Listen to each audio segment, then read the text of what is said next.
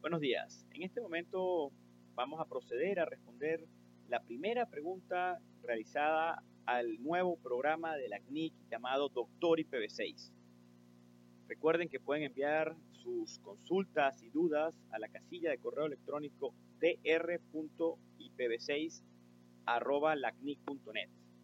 Aquí buscaremos la manera de que una persona experta en el área de la consulta pueda responderla. Entonces, bueno, en esta oportunidad tenemos al señor Aníbal de Perú, quien nos realiza una consulta relacionada a recomendaciones que existan para asignar prefijos o bloques de direcciones IPv6 a sus clientes corporativos, a sus clientes de oficinas. ¿Ok? No estamos hablando del mundo residencial. El señor Aníbal también dentro de su correo electrónico nos explica de que ellos ya tienen un, en IPv4 unas tablas con las que alocan una, un tamaño de, prefijo IPv4 a sus clientes. Esto fue muy bueno tenerlo a la mano porque indiscutiblemente nos va a apoyar en dar una mejor respuesta a, a su solicitud. En lo personal, eh, me presento, mi nombre es Alejandro Acosta.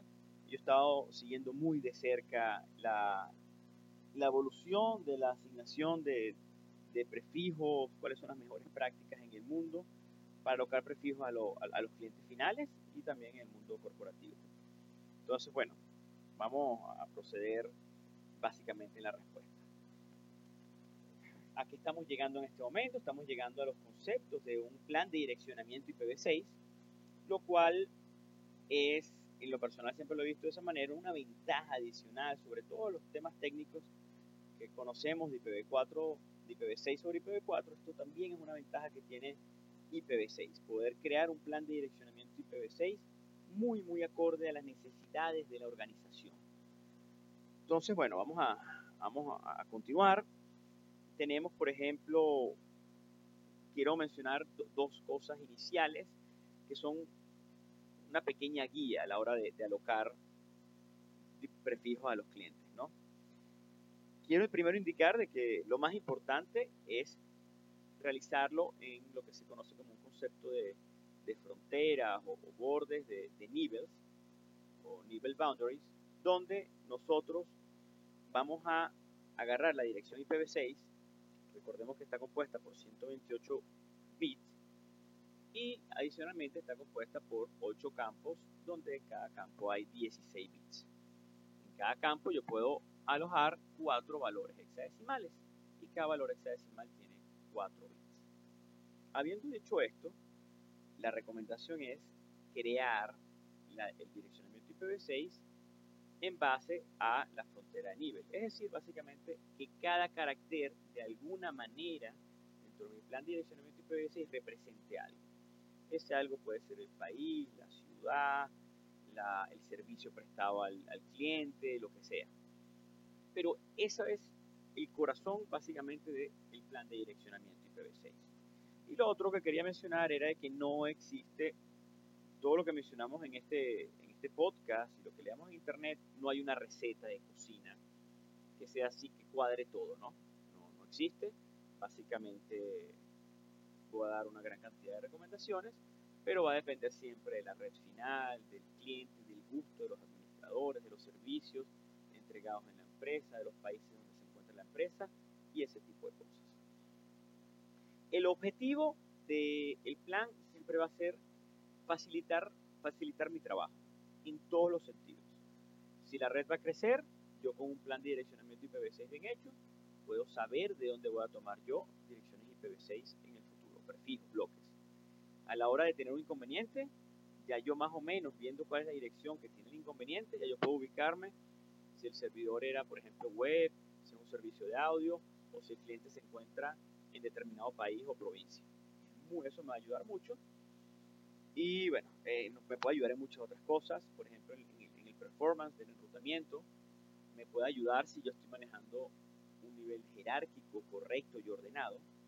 También me puede ayudar para, para en los temas de seguridad, de alguna manera la manipulación de access list. Si yo tengo mi plan de direccionamiento bien armado, me lo va a facilitar. Y al facilitarme los access lists, puede incidir en el tema de seguridad, en el tema de facilidad de administración. Y entre las recomendaciones, ya vamos a entrar entonces en qué tamaño de prefijo yo le voy a entregar a, a un cliente. Si uno lee documentación en internet en este momento, estamos en, en mayo del año 2016, hay un montón de información al respecto. Yo siempre voy a recomendar buscar información reciente que está más acorde a la, a la evolución de, de las mejores prácticas de alocar prefijos a los clientes.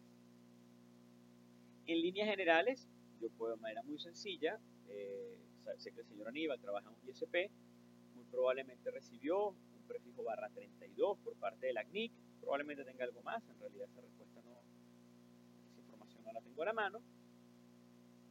Para él sería muy sencillo alocar a sus clientes finales redes barra 48.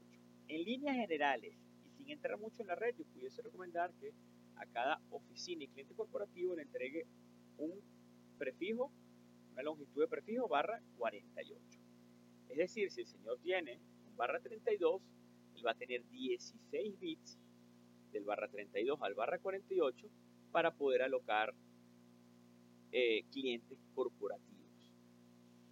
Es decir, 2 a la 16, 65.535 clientes corporativos, lo cual indiscutiblemente es un buen número. ¿Cómo hacerlo? ¿Qué barras 48 va a asignar? Hay muchas maneras, existen muchas técnicas para asignación. Hay un tema básicamente que se llama monolítico o consecutivo, que él puede agarrar del barra 32 al barra 48, puede, digamos, la, el primer cliente, pueden ser todos los bits encendidos en cero, ese vendría a ser el primer cliente. Todos los bits encendidos en cero menos el último, sería el segundo cliente, y así va aprendiendo de bit en bit este, la, la parte entre el barra 32 y el barra 48, ¿no? Básicamente sería el tercer campo dentro del direccionamiento IPv6. Y de esa manera él va a poder ir creciendo.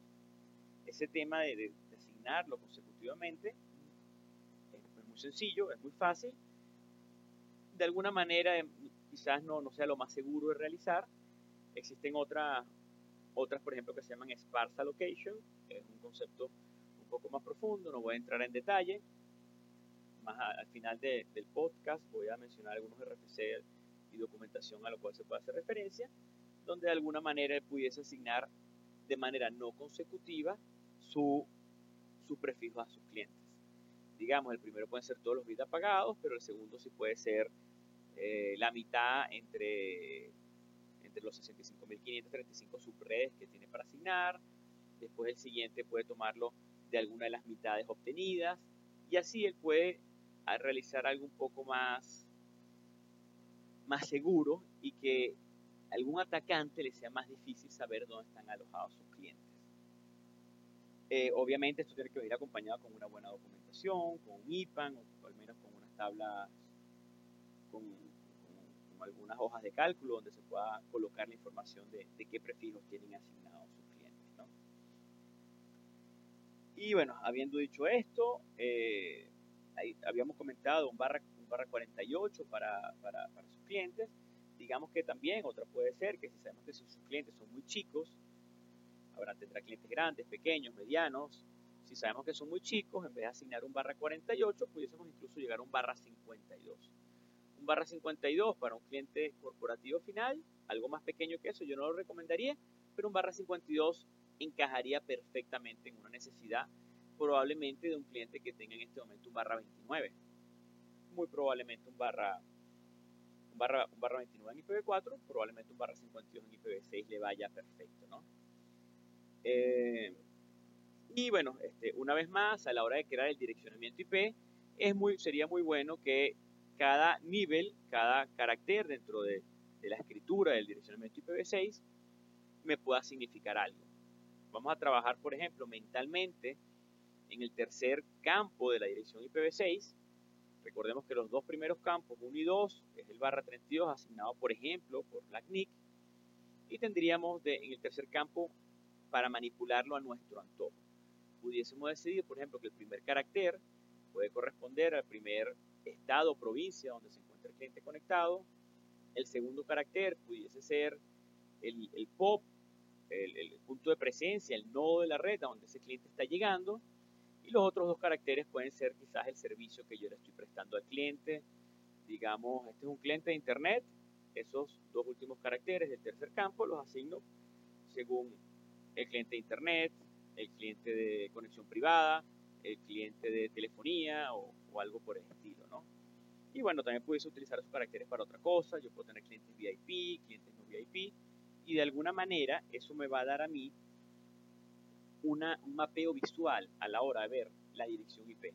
Yo al momento de ver el direccionamiento IP, ya yo sé, ah, este señor corresponde a el cliente que yo tengo ubicado en la capital, que está conectado en, en el nodo que está en la montaña.